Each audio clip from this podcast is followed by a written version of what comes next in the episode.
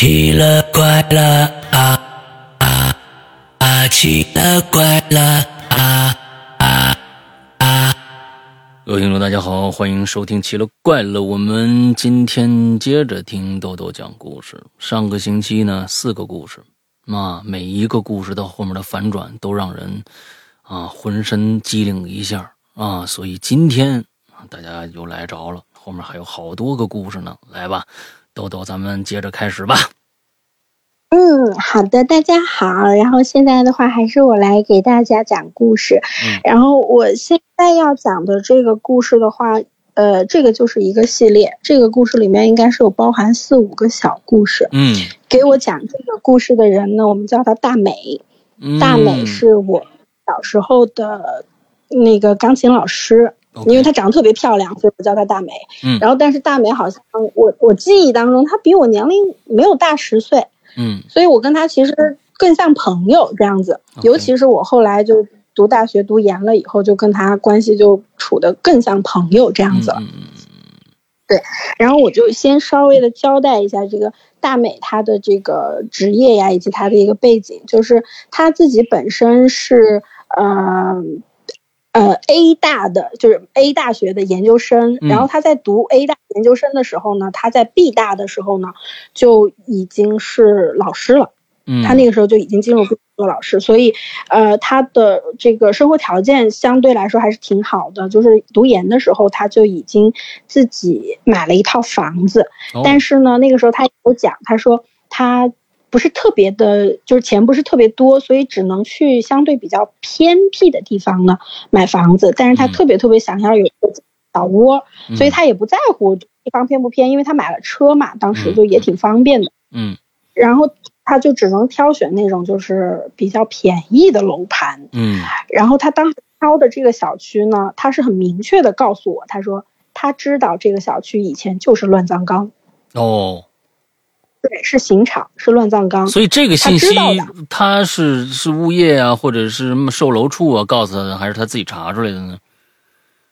呃，那一块地方太有名了，哦，在那个市里待过的人都知道那个地方就是乱 OK，对，所以他是知道的，他是嗯接受的，嗯而且我就要说，就大美是一个特别特别不信邪的人，嗯就待会儿你会在故事里面能够听到他有多么的中二和可爱。嗯嗯，对，嗯对然后，呃，这个故事里面还会出现的一个女孩的名字呢，我们叫她呃小俊。这个小俊的话呢，她跟大美应该是非常好的朋友。嗯小俊是一个长相非常帅气的女生。嗯我当时曾经误以为过他们两个是在一起了，哦对，然后但是后来，对我我有去跟大美聊过这个事情，就是我们其实不是特别介意聊这个话题啊。然后就大美跟我讲，她说不是，她说小俊其实跟他，呃，小俊是一个非常非常女生的一个。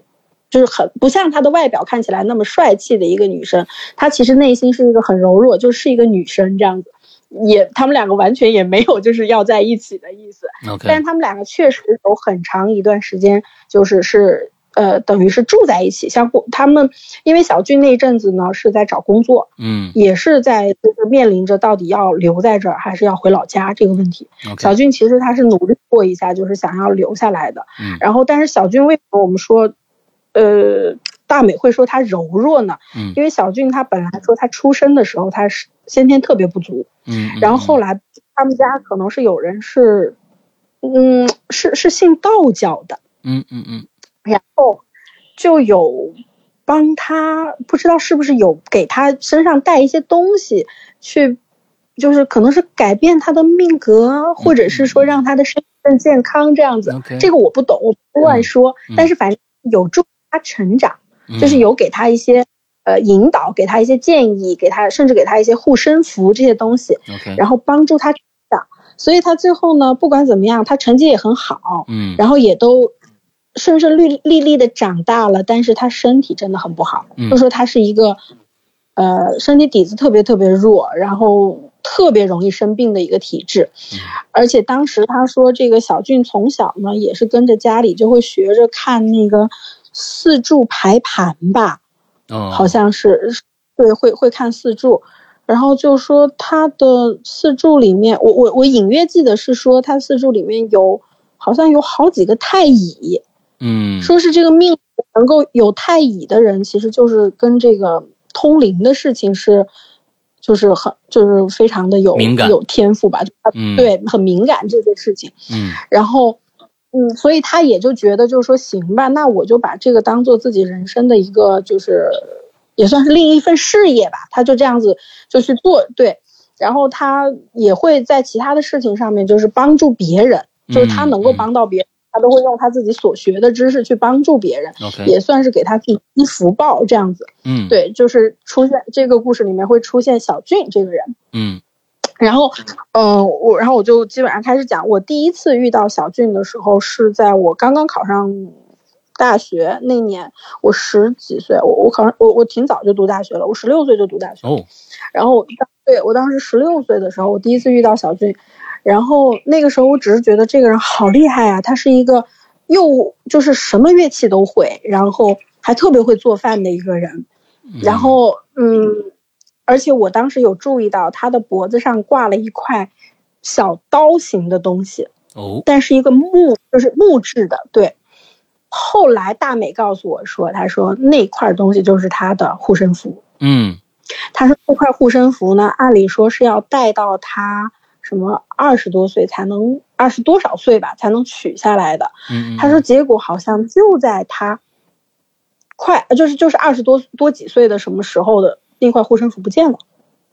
哦，他说后只不哎对，他说后来你不知道这事儿，因为就是就是我不知道这事儿，因为我后来出国了，嗯嗯，我就有一阵子对大概四五年没有跟他们联系这样子。嗯他说，也就在四五年间，小俊的那一块桃木符在我家，他说丢失了，就在我家哪儿哪儿都找不到了。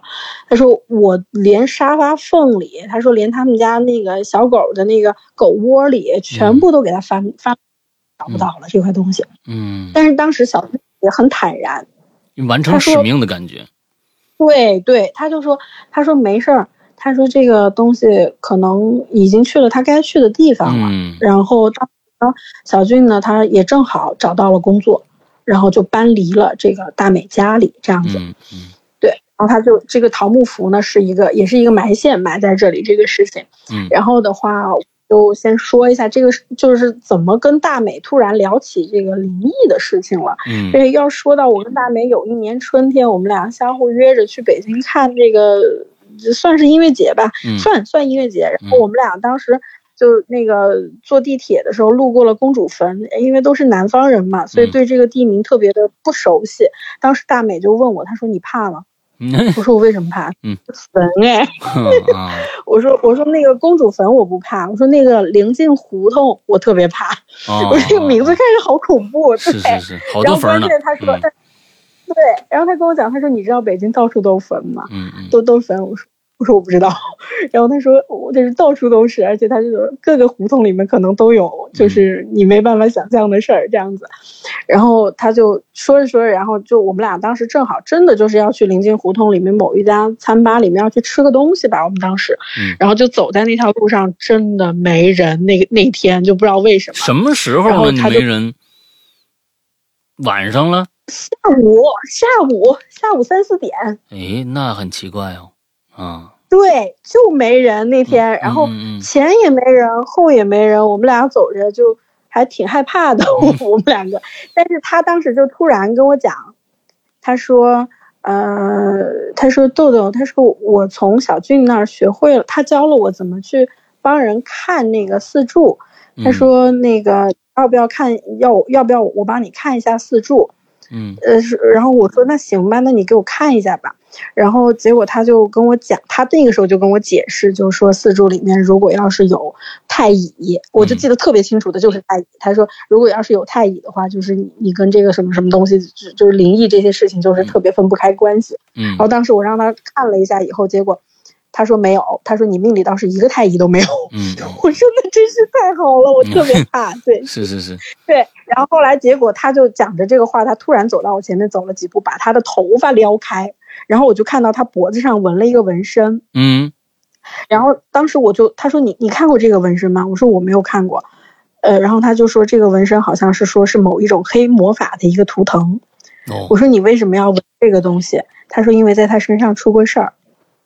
在他身上他说后来他就哦，对，就大美身上，大哦美身上出过，，OK，他就后来就去纹了一个，就是就是类似这种，算是他的护身符吧。嗯，，对，他就去纹了一个，就是就是嗯某一种黑魔法的一个这个图腾，我也说不清楚，反正他自他自己知道这样子。嗯对，然后他就开始跟我讲他发生的事儿。嗯他说他自从住到那个小区以后呢，他说你，他就跟我讲，他说你也看到了，我的小区我已经住了有六年五六年吧这样子。嗯，他说你记不记得第一次来的时候我们的小区是什么样子？你再想一下，你最近一次来我们小区是什么样子？嗯然后第一次我去他们小区特别热闹，特别漂亮。小区中间那个彩色的喷泉灯池，哇，到处都是小朋友在骑自行车玩儿，嗯，然后还种着玉兰花，就是绿化什么的，弄得特别棒。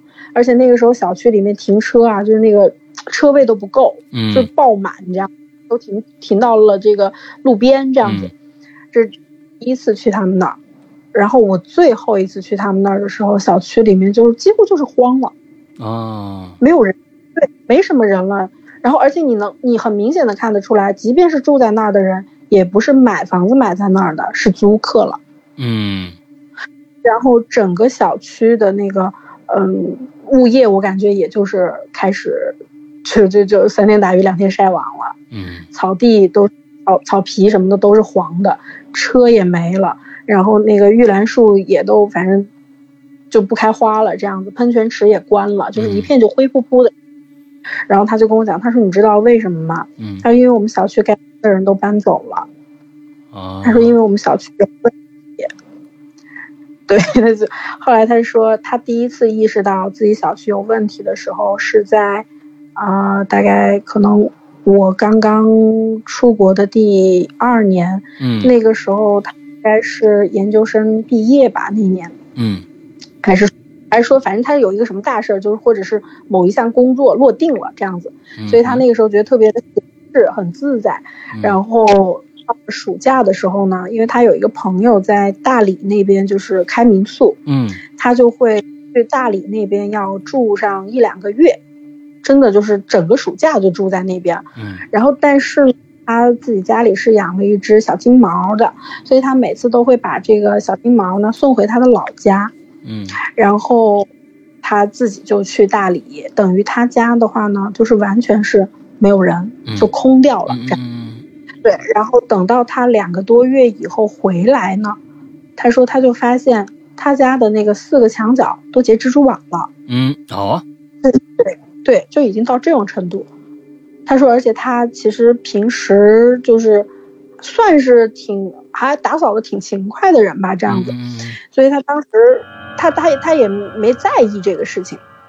嗯然后他反正当时去了两个月的大理，回来以后，先就是想着怎么去把他们家狗从老家接回来，嗯，然后他又自己开车去把他们家狗接回来。结果这个时候他们家狗就不乐意了，他们家狗就是不进，就是不进家门，哦，对，就不肯进。然后大美就觉得他家狗可能也是就是应激反应嘛，就是从这个老家到这儿来，对。然后而且这也是第一次他出了这么长时间的远门，嗯他说他从来住在这儿都没有出过这么长时间的远门。嗯然后当时他就拿了一根那个大骨头去诱惑他们家狗，就希望他们家狗能够进来。结果他们家狗当时就咻的一下就窜进了他的房间，然后就是要睡在他床上。嗯可是他们家狗因为很大，就是如果要是睡他床上，他就没地方可以睡了，嗯这样子。嗯所以他就想办法把他家狗呢，就给他挤到了书房去，就让他去睡书房的沙发。嗯然后他们家狗就可怜兮兮的，就叼着那个骨头，就躲到了书房沙发底下，就钻到沙发底下去，就是像猫一样，就、嗯就就窝在那，就不肯出来。然后他当时也没多想，因为他自己也很累了，他就洗漱了，然后就睡了。睡到第二天早上，他说他不知道是几点，但是夏天的时候应该天亮的特别早，嗯可能就是四五点。他说应该是五点，五点天是那种灰蒙蒙的亮了。然后这个时候呢，他就感觉他说呃，他们家大狗在舔他的手，然后他当时就还特别开心，因为他觉得很很很很暖嘛，就觉得嗯哎回到家了这样子。嗯然后这个时候他呃就想着，哎，觉得手上还湿哒哒的，觉得还挺挺开心的。但是他想起身想去抱他们家狗的时候，发现他动不了。嗯对，然后他再慢慢的去感觉，才发现好像不是狗在舔他的手，他是感觉应该是有水从他的手上滑落了。哦对。然后这个时候，他突然一下就发现，哎，奇怪，自己动不了了。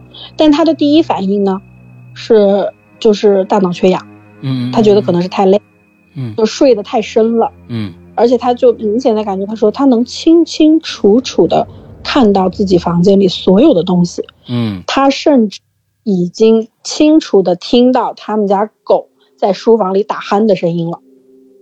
嗯，但是他看不到手那个位置吗？看不到，他起不来身，嗯嗯嗯嗯嗯。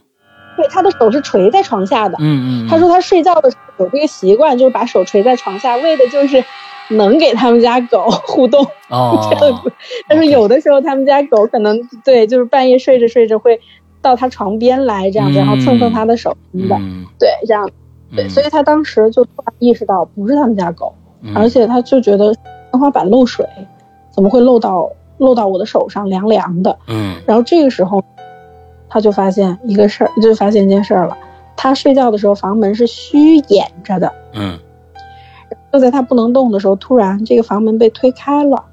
嗯，然后走进来一个女人，她这个女人呢，穿着一件白底蓝格子的那种，又是的确良衬衫，嗯。就是那个年代，可能六十年代吧，就是特别流行的那种料子，然后穿了一条灰扑扑的一条这个工装裤，嗯。然后他说这个女人看着年纪不大，很年轻，但是呢，非常的憔悴，非常的苍老，就是像是营养不良。嗯。然后再加上可能就是脸上愁容吧，就很忧愁的这种。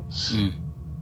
这个女人就走进，就走进了他的房间，然后但是说觉得这个女人呢，嗯，就很好奇，在他房间里到处打量，然后最后就目光就看就停在了他的衣柜里，嗯。然后这个时候就看见这个女人就慢慢的打开了她的衣柜的门，而且她说她记得非常清楚，那个女人打开衣柜门的时候，她有两件衣服从上层掉下来了，嗯掉的特就就就就是滑落了这样子，嗯因为可能可他的衣服有一些是塞进衣柜的，不是嗯。叠进衣柜的啊，嗯。对对，就门一打开可能就掉下来了，而且他说他记得特别清楚的原因是因为那两件衣服的颜色都是那种橘色的，特别嗯。艳丽的那种颜色，嗯。所以他记得很清楚。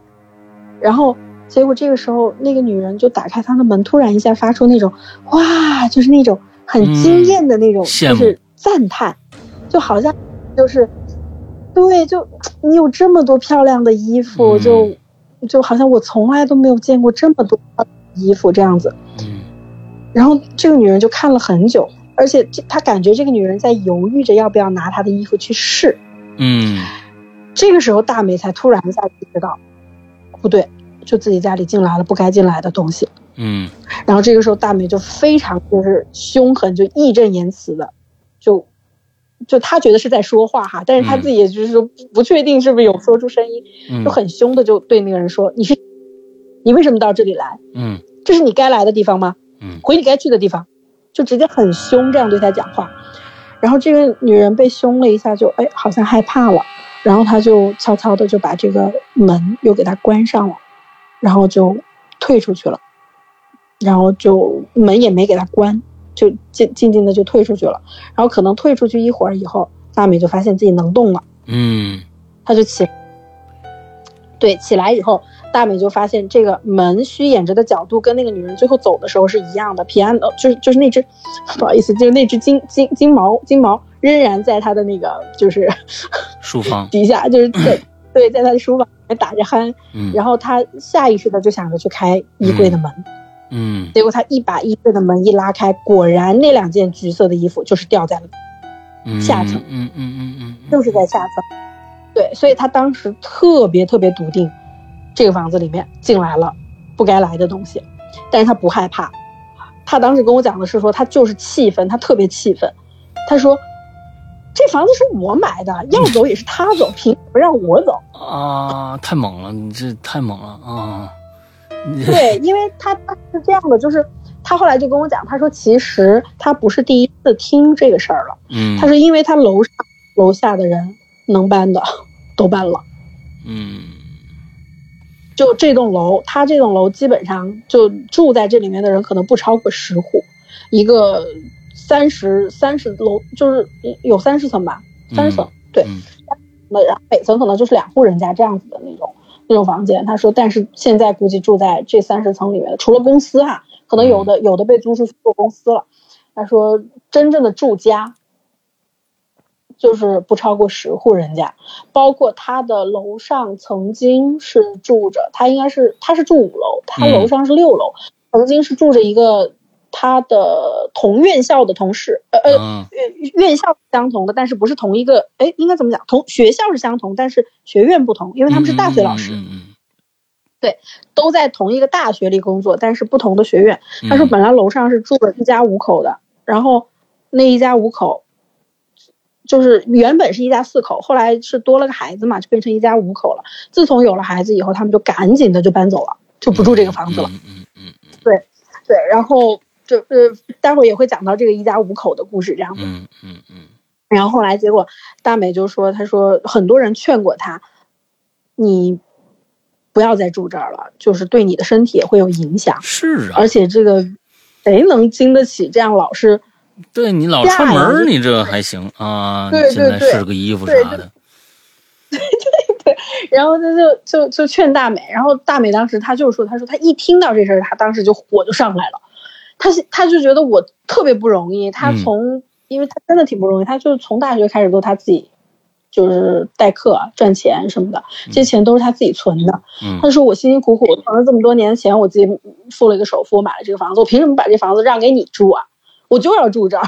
嗯，他说要滚也是你滚，他说你不滚我就想办法让你滚，就是就特别生气当时，然后他那个时候就想到了，就就自己哈、他是先胡乱的，他他因为他也不懂，他就胡乱的。那天下午，他就就沐浴，然后就就把手也洗得干干净净的，然后就开始在那个房间，他说找了个中午，呃，就也不是中午吧，就中午偏下午，就是他说觉得那个阳气，他自己觉得阳气最盛的时候，嗯。然后就开始在那个阳台上摆上桌子，开始抄大悲咒，哦，就手抄，对，就开始手抄大悲咒这样子。结果他说他一边抄还一边听，就是一边放了那个大悲咒这样子。嗯呃，然后结果，哎，不对，他是听着大悲咒，抄着抄的是《金刚经》，他应该跟我说的是抄的《金刚经》啊然后结果他说这不抄还好，这一抄他们家狗开始不消停了。啊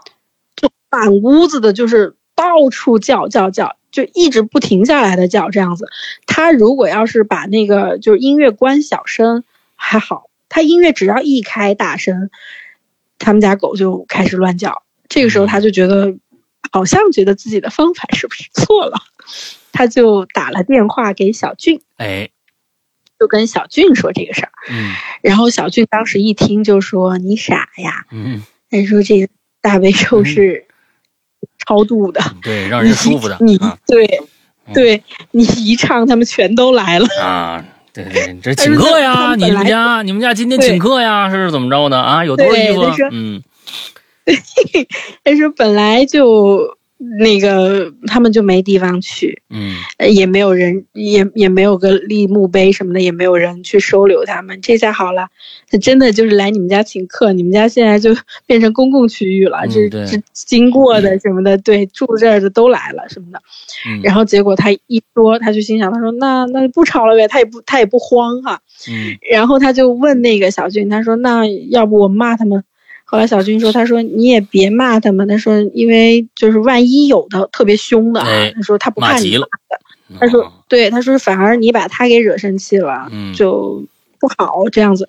然后小俊当时就说：“你呢就放点那个嘈杂一点的，就是这个朋克音乐。” 就是他说，然后不要再抄了。他说把你的那个经文，对，他说把你的经文就停在那儿，然后好像是教了他什么方法吧，怎么样把这个经文给他收起来啊，也不要烧掉它。他说因为你不会，就是这你不知道该怎么处理这个经文，嗯，就是反正把它就是用什么方法给它折叠起来，然后怎么怎么样子，啊，放到盒子里去。然后大美也照做了，照做，然后他就自己就放了一些朋克音乐啊什么的，自己在那边听，不也就好了。然后渐渐的，这个呃，然后小军还告诉他，他说你一定要在家里开火。他说你这几天回家了以后，千万不要再吃那个外卖了，嗯，也不要吃冷食，就不要再去吃什么沙拉这些东西了。嗯，他说开火请客啊，就是把你能请来的这些朋友都请到家里来，就再热几个，就热几天房子啊啊。他说暖房，对对对，他。对对对，再暖一下房。他说最好是你在家里就是叫做什么那个呃打火机空烧几下都行。他说四个角落啊，对对着那四个，而且他那个小军一下就猜到了。他说你家里四个角落有没有长蜘蛛网？就问他哦，然后他就说对，他说长蜘蛛网了。他说那这就已经有东西住进来了这样子。他说因为你太久没回家了，然后也没有进行一些就是什么仪式这样子。嗯，好。然后大美反正也都照做了，也开火了，这样子，哎，就好了，嗯，就反正就大美，他就已经感觉到是好了这个事情，对，然后他也不在意了，他就觉得就算是我们就算是达成了协议，我们就是这个 叫做什么，就就呃和平相处，相安无事，对你们也啊，对，就你你也别来烦我，我也不会去伤害你们，就这样子，然后他就继续这么生活下去，然后结果就是到了。第二年吧，第二年，然后大美呢又是应朋友的邀请，又去这个大理。然后这一次的话呢，他就没打算住那么久。嗯，这一次他大概就只想住个二十多天。然后，所以这一次他并没有把他的狗送回老家，他把他的狗放到了门卫大爷那儿，因为门卫大爷也挺喜欢他的狗的。嗯，然后所以就是，嗯，对。然后这一次他就觉得时间不久吧，他又没有做任何的准备。嗯，就反正他就就收拾东西就走了这样子，然后结果我记得这一次回来以后，他说他就记得先拿打火机去烧四个角，对，但这一次呢其实是没有长蜘蛛网的，嗯嗯嗯，然后他这一次也回家以后呢，虽然没有请上课哈，因为还是暑假嘛，就没有请到课，但是他在家里是开火了。煮饭了，然后还就是他说做了一些爆炒的菜这样子，嗯，对，然后，呃，然后那天也是他弄得挺累了，以后就把那个狗狗从那个嗯门卫大爷那儿接回来了以后，这个狗狗呢还是一样的问题，就是不肯进家门，嗯，对，就是不愿进家门，他心里其实是有一点就隐约感觉，是不是又要来不好的事儿了这样子，所以他那天晚上呢。他就叫他的狗狗就跟他一块儿睡，就说没事儿，就哪怕你就睡我床上，你把我床都占了，我也跟你一块儿睡吧，因为他觉得他狗狗比他害怕这样子。嗯嗯对，然后所以后来他狗狗呢也还挺好的，反正就就到他房间就这么陪着他。嗯。然后他就把手垂在床边，他又开始就把手垂在床边，然后一另外一只手就拿着手机在那划一个微信公众号。他说他当时就很奇怪，他从来不关心任何灵异公众号。嗯，然后他那天看的那个公众号也跟灵异，就是公众号跟灵异是不相关的，但是偏偏那天发了一篇文章，很奇怪。那篇文章是谁发的呢？好像他说啊是咪蒙发的，就当时还挺有名的那个很有争议的那个作家。是是是。对，他说当时咪蒙发了一个文章，是说的是，呃。他有一个朋友，就咪蒙有一个朋友啊，有一个奇怪的功能，就是他只要他住的那个地方，他听见附近开始出现了一些就是声音啊，不不知道是什么声音，他也无法形容，就是一些嘈杂的声音。不出三天，只要他朋友说他最近听见这个声音，不出三天，这附近一定会有丧事。哦，对，这就是咪蒙写自己的朋友，然后当时大。看完这篇文章，他说他就哆嗦了，他那一下他是感觉自己没有那么勇敢了，他吓到了。嗯因为小俊小俊以前就跟他讲过，他说他从小就有一种能力，他能闻到一股味儿。他说只要他能闻到这股味儿，不出三天，周围就会有丧尸。嗯因为我我记得我们小时候那个时候办丧事还是要大办的，嗯嗯，就真的是要吹吹打打那样去办丧事。对，对，所以他当时他说他以前是不相信小俊说的这个事的，他觉得小俊就是就是就是神就增加自己的神话色彩。嗯。他说，但是他看完咪蒙写的这个东西以后，他突然一下他就说，他觉得他相信了，嗯。而且他开始有点怕了。嗯。他觉得好像这次又会遇到一些什么不好的事儿。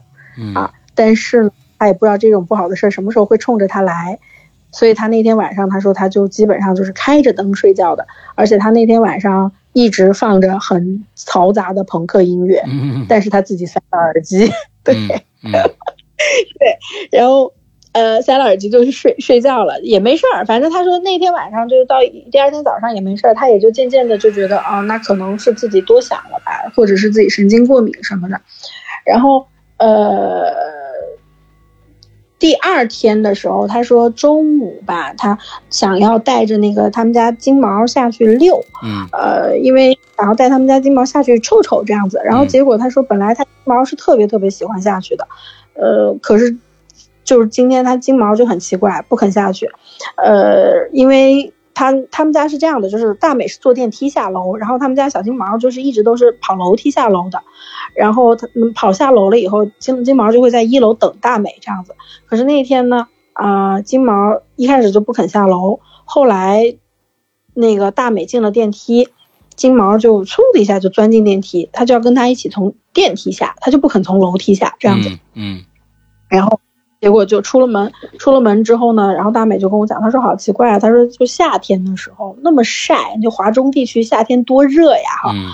她说结果那天一出门就一阵不知道哪里来的阴风，嗯。她说卷的我我路都看不清，嗯。她说就风太大了，她说而且那阵阴风卷完了以后，他们家小金毛死活都不肯出去瞅瞅了。嗯，然后后来他好好哄歹哄的，他们金毛就在家楼下，就这就大门镇楼下把臭臭给臭了。嗯臭完以后，他就说那行吧，那那咱们也别溜了，就上去吧，这样子。然后结果这个时候他们家上呃呃。金毛就也是说想要就是钻进电梯跟那个大美一块儿上，结果这次金毛可能没赶上，就是大美直接就摁了电梯就自己上去了。结果金毛呢就慌慌张张的还是从楼梯上去了，嗯，但是他从楼梯上然后，他说就是速度格外快吧，应该是三步并作两步的冲在自己的家里门口，很焦躁不安的等着大美过来给他擦爪子，因为他是要擦干净爪子才能进家的。嗯然后后来呃，结果。嗯，大美说帮他擦爪子的时候，那个金毛做了一个动作，让他觉得有点害怕，嗯因为那个金毛不停的歪头去看那个楼梯口，嗯，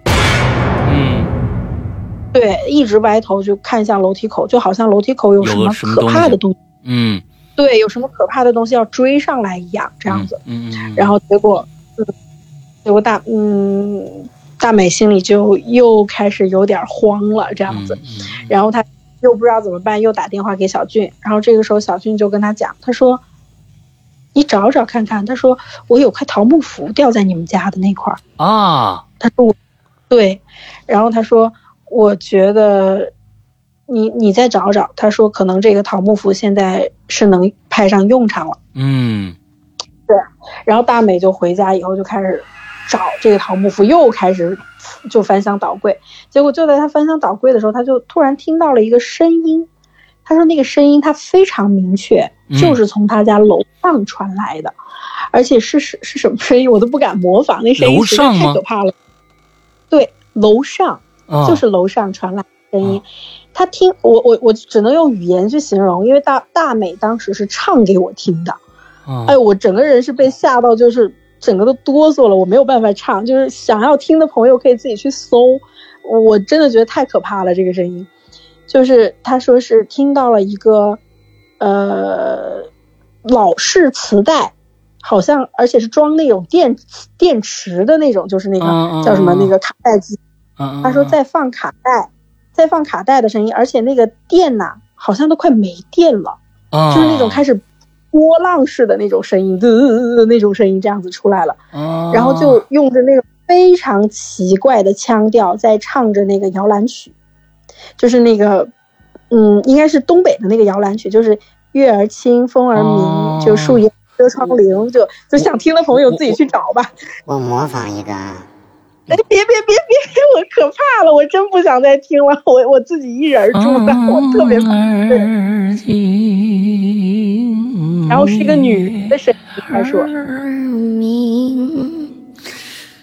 树叶遮窗棂。哎呦，哎呀，哎不行，嗯就当当初大美唱的是比这好听多了，嗯。但是我也觉得非常可怕，就是我当时我我听的就是浑身鸡皮疙瘩，我我没办法接受就是这种声音这样子，就我觉得我对声音的这个敏感度特别高，所以像嗯。之前石阳哥就最早您录的那个就是寻人启事吧，嗯。就是黄黄哇天呐，那就是噩梦，嗯。真的就到处都是噩梦这样子，对。嗯，OK，然后，对，结果他说他就听到了一个这个声音，诶，他当时心想说是不是楼上他们那家人回来了呀？因为他们家有个孩子嘛，嗯嗯嗯，对，他就以为是在哄他们家孩子睡觉，就、嗯觉得就说是不是这个嗯又太久没住在这里面了？但是怎么说也说不过去，就都现代人了，都有 CD、CD 机，都有嗯 MP 三都有呃蓝牙音响了，对不对？怎么可能还去放卡带？然后他想是不是家里的老人家在带孩子哈？嗯然后结果大美也是特别特别有意思，他还就真上楼去敲门了。啊，对他上楼去敲门，哎，结果敲门真开了，是他同事开的。哦，他就跟他说，对，他就跟他同事，比如说某老师，就某某老师啊，他说那个，哎，您回来了。嗯他说对啊，他说我回来拿个东西。他说啊，他说你拿个东西，他说您没带孩子一块回来回来吗？他说没有啊，我就是自己一个人过来拿个东西，我拿完东西我就走。然后大美就没有再讲话了，嗯他就自己可能是听到了什么不该听的东西，这样子。嗯嗯然对，然后他当时呢就回家以后就开始翻箱倒柜，继续找他的桃木符，然后把朋克音乐又给他排开的巨大声儿这样子。嗯嗯。但是他就说，他觉得事情就不太对了，因为 piano 开始在家里对着阳台的那个位置疯狂的吠，啊，一直在吠，就是对着阳台那儿。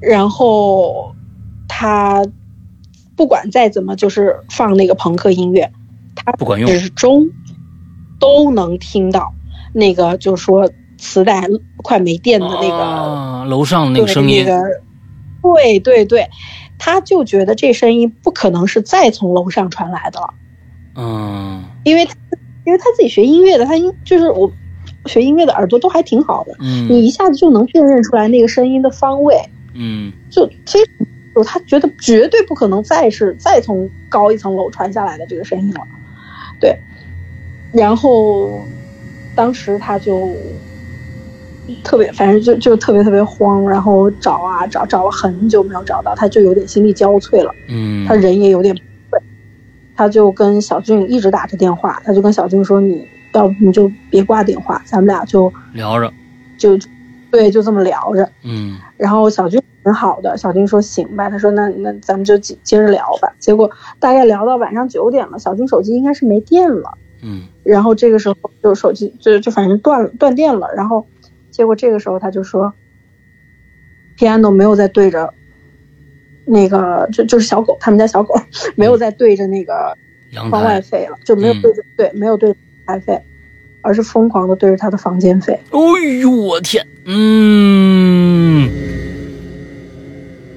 然后他当时，他那天晚上他说他已经做好了要去睡书房的准备了。啊，我还以为出去睡宾馆的准备呢，你这这还心还是大，要我早走了，哎呀，我不跟这较这劲了，哎呀，嗯对，然后他说，结果他就去，就是做好了去书房去的准备。然后关键是他特别可爱的一点，他说所以我想想，我就洗头洗澡。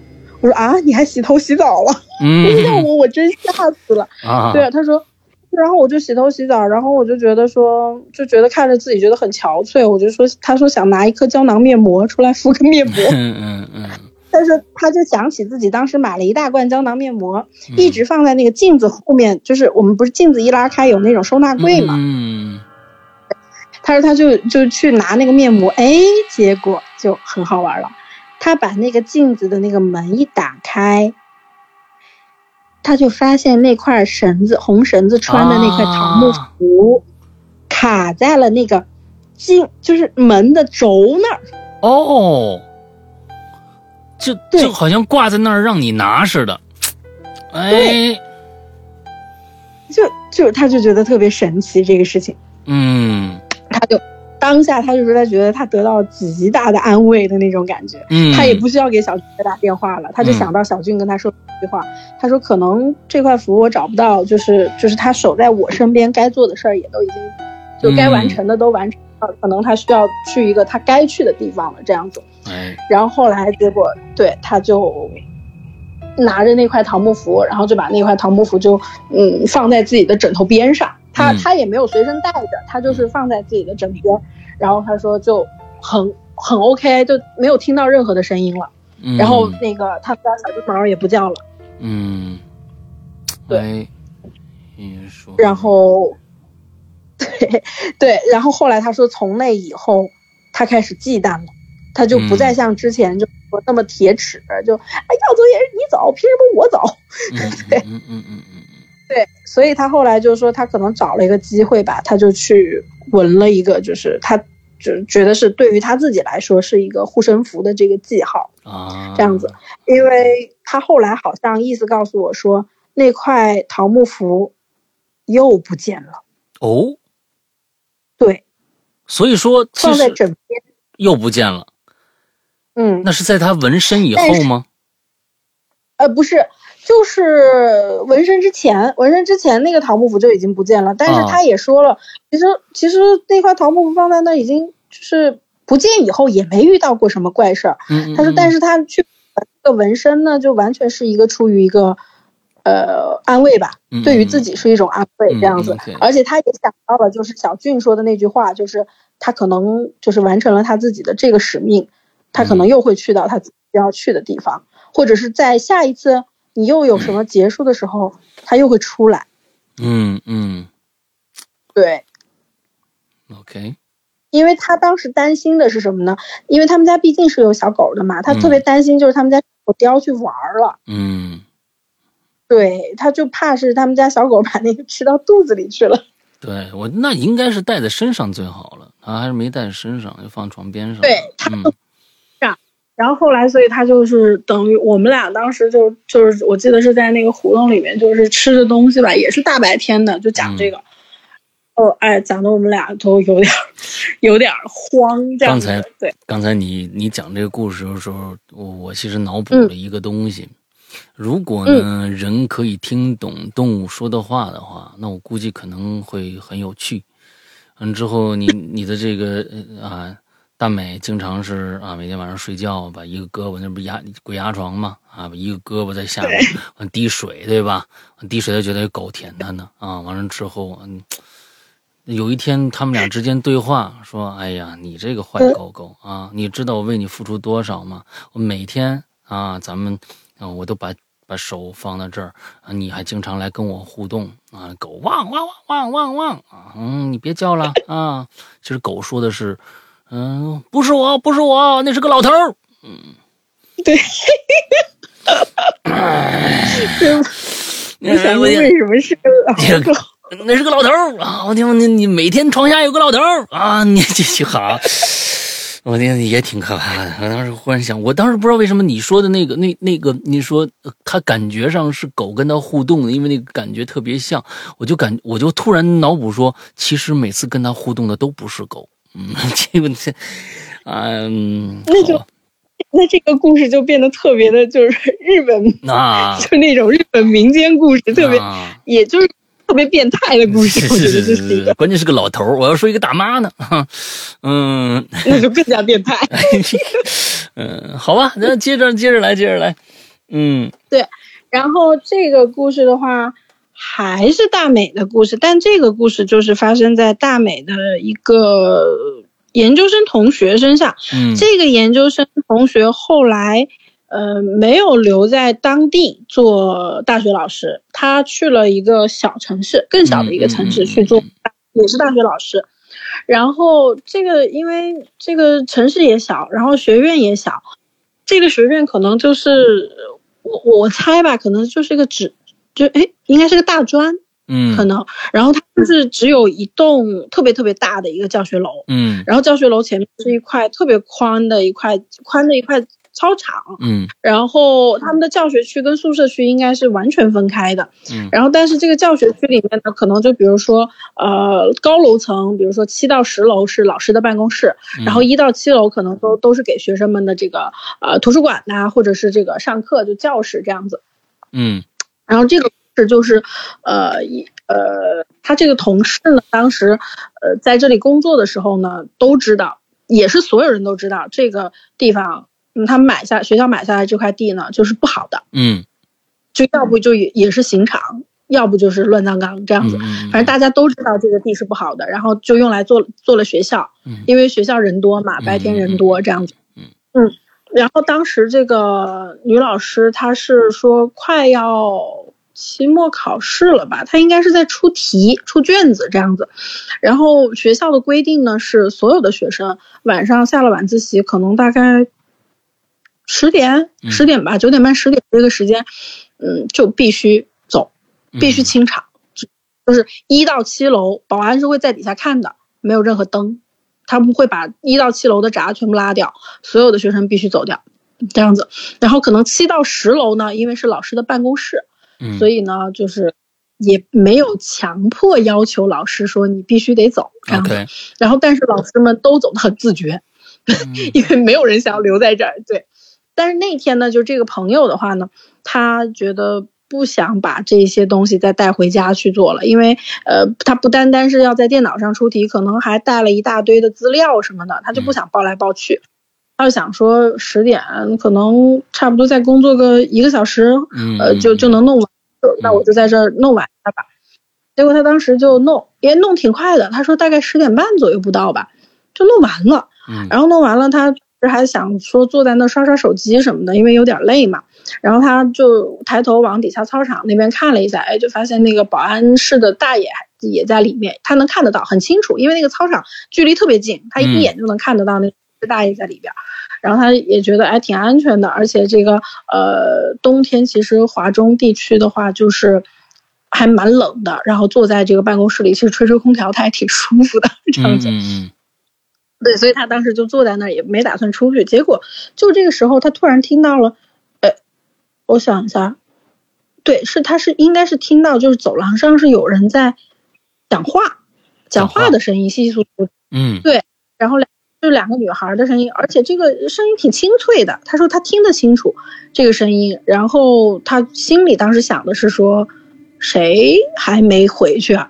他一开始以为的是就是是不是那个同事，但是他听这声音讲话的以及讲话的内容哈，他说他听清了，不像是同事。嗯呃，应该学生这样子，而且他当时就觉得挺奇怪的，就是学生一楼到七楼都已经拉闸了，他怎么还能走到七楼上面来啊？嗯这样子，但是嗯，但是他心里也没想，没多想，他就心想说，那待会儿学生反正肯定会有保安把他们拦下去的，这样子，嗯嗯对，就嗯，然后结果他正想着，这个时候他的办公室门就被敲了，敲了以后呢，就果然就真的是两个女生，嗯然后就跟他讲说，老师，呃，他说那个你能不能帮我们跟保安说一下？他说我们的今天的书落在那个就是呃自习室里了。嗯他说我们这快要考试了，他说我们想要把书拿出来这样子，然后结果他就讲，他说那你们哪个系的啊？什么什么什么的呀？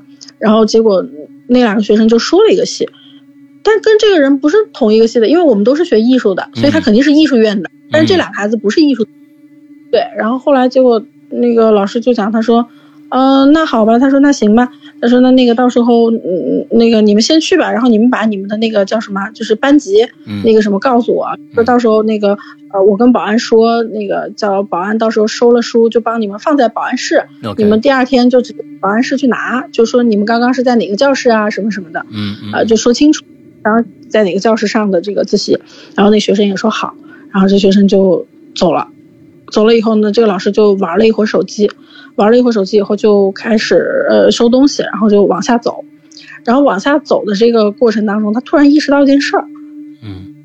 他这个穿的是平底鞋，嗯。但是这个平底鞋走在那个晚上的大楼里面，都有嘎哒嘎哒的声音。嗯。但是那两个孩子过来的时候是没有声音的，嗯一点声音都没有。嗯，这两个孩子走的时候也没有声音。嗯对，然后他当时心里慌了一下，但是想的是说，是不是因为我慌，所以我的步伐就特别的重，就是、嗯就是那对踩着踩着特别的重，然后他就越走越快，然后就反正就冲下楼去。结果他冲下楼去的时候，他发现楼下的大门就是那种网门嗯。锁了。嗯嗯对，对他发现这网门锁了以后呢，不过还好他他就是挺挺挺怎么说，就是一很 organized 一个人，就是那种，就他手机里面是存着保安室的这个传达室的这个电话的，嗯。他就一个打到那个保安室，就就说，哎，那个大爷，我是那个什么什么办公室的老师，那个我现在被锁在这个楼里面了，你过来帮我开一下门。嗯。因为很近，对，然后那个大爷就说，哦，好好，他说我赶紧过来帮你开，结果就很快就帮他开了。开了门以后呢，这个老师就还很好，就跟那个大爷讲，他说，大爷你要不先别那个关门吧，他说我估计这上面可能还有两个学生待在这上面，他可能还没下来呢。嗯。然后这大爷就讲，他说啊，他说还有这样的事儿，他说那个那个，他说我我叫我那个就是同事，他说再上去巡一圈，结果就叫了一个那个就是大哥吧，可能叫了个保安大哥，一圈，那保安大哥说没人啊，上面一个人都没有，然后结果这个老师就问他，他说那。我我刚刚在我下来之前，他说您您这门就是锁的嘛？他说早锁啦。他说我们这不是有规定吗？就是什么九点半还是十点钟就一定要清清人，就要锁这个门。嗯，然后他，对他当时就想，那这两个学生怎么进来的？嗯那这两个学生到底有没有出去了？这两个学生到底是哪儿的人？对他，但是他就跟这个保安大叔就讲了他遇到的事情，他就说我刚刚在楼上，那个呃有两个学生说他们把书放在了自习室里，然后还说那个就还告诉了我，就是他们是哪个班的。他说，但是我没有我没有确切的问他是叫什么名字，啊，只是问了就是说他是哪个哪个系哪个班的这样子。然后后来结果大爷就跟他讲，他说：“哎呀，老师，他说以后啊，你没事儿就不要这么晚还待在这儿了，你还是早点走吧。”啊，他说嗯你也知道，就讲一句说你也知道这个什么什么。啊，然后这个老师心里就觉得我，嗯，好吧，那就那咱们就不要再谈这个事情了，不不再谈论这个事情了，他就嗯闷着头就往前走，对，然后他越想呢，就越有点害怕。结果他还是去问了那个大爷，他说：“大爷，他说其实我还是有点担心，他说因为万一要是这两个女孩子就是被锁在楼上，要是有什么生命危险，我又是最后一个走的老师，他是怕他要担责任这样子。嗯嗯对对，他就觉得说我是不是，他说你要不要再确认一下，是不是还是有两个孩子在那个上面？他说那个、或者看一下监控啊什么的。嗯，结果这个时候大爷一句话，然后这个老师就放弃了，而且他赶紧就跑了。这大爷就跟他讲，他说老师你赶紧走吧，待会儿十二点一过，他说学生就不止两个了。大爷真狠！哎呀，这句话说的，哎呀，大爷大爷太狠了。大爷说，待会儿你再待下去，我都不是大爷，我变大妈了。我跟你说，哎呀，我天哪，太狠了。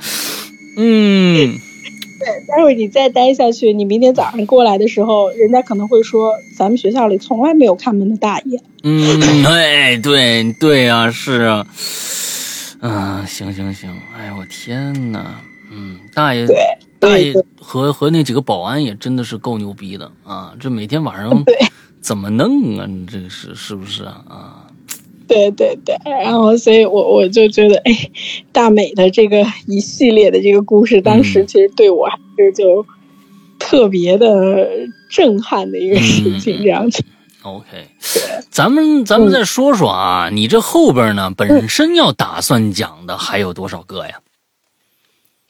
我后面打算讲的就都是有联系的系列故事了，我觉得嗯。可能还有几个吧，可能嗯，就还十多个故事，大大小小一些。所以我觉得你最开始跟我说的两个半小时是讲不完的。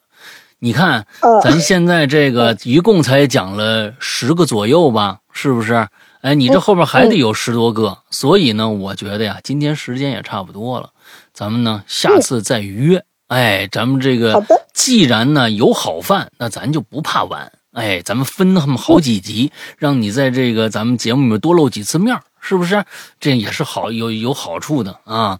你也有这样的一个癖好，去收集收集这世间散落在各地的这种灵异的传说，是吧？哎，我是觉得你特别对，就是说，哎，咱你我这千万别别我能看着，你们能看着就行了，你给我讲讲就得了啊！咱这个千万不要有自己能看着的，哎，挺好。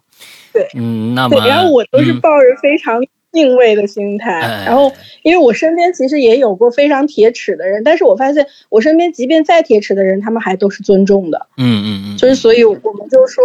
我们一直都在强调这个事情，就是说你看不见不代表他没有。是然后，但是我觉得你也不需要动不动就随便就惧怕。就像我们有的时候，你可能你在路上，你不可能说见到一个穿着打扮打打扮特别奇怪的人，你就故意去怕他。嗯就是你也不要让人家感受到你的这种恐惧的磁场，因为我觉得毕竟这种磁场就是一种负能量，嗯嗯，人家能够够从得到负能量的话，其实他们也不舒服。是的，所以我就觉得就是尽量就是尊重，对一切的事情就是保持尊重的这种态度。没错。